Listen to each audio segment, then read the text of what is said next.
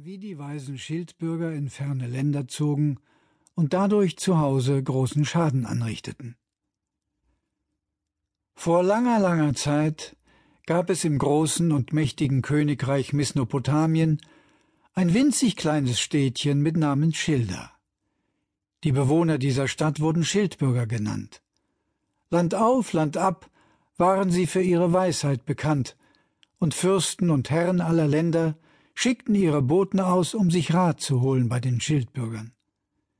Für ihre klugen Ratschläge wurden sie gar königlich mit viel Gold, Silber und Edelsteinen belohnt, denn damals wurde Weisheit noch weit mehr geschätzt als heutzutage. Doch die Schildbürger machten sich nicht viel daraus. Nein, sie taten das alles eher aus einem guten Willen heraus und waren glücklich, wenn sie anderen helfen konnten. Eines Tages geschah es jedoch, dass die Fürsten keine Gesandten mehr nach Schilder schicken wollten, sondern darum baten, dass die Schildbürger zukünftig zu ihnen kämen. Die Fürsten wollten die klugen Männer persönlich bei sich am Hofe haben, damit sie sich tagtäglich der schildbürgerischen Weisheit bedienen konnten. Insgeheim hofften sie, eines Tages ebenso klug und weise zu werden, wenn sie nur lange genug mit den Schildbürgern zusammen waren. Aber das sagten sie natürlich nicht laut. So kam es, dass ein Schildbürger nach dem anderen sein Zuhause verließ, um in weit entfernten Ländern kluge Ratschläge zu geben. Zurück in Schilder blieben allein die Frauen und Kinder.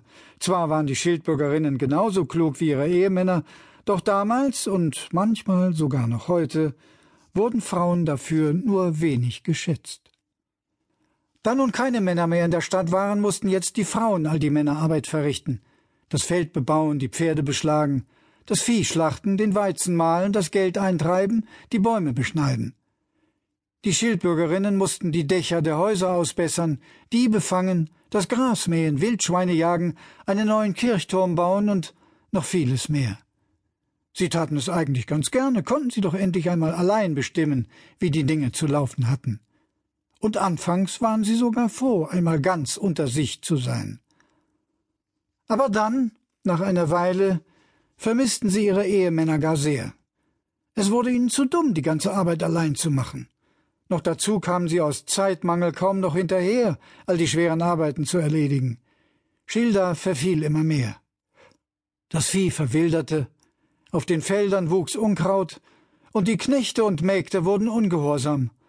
Auch wurden keine Kinder mehr geboren, so ganz ohne Männer.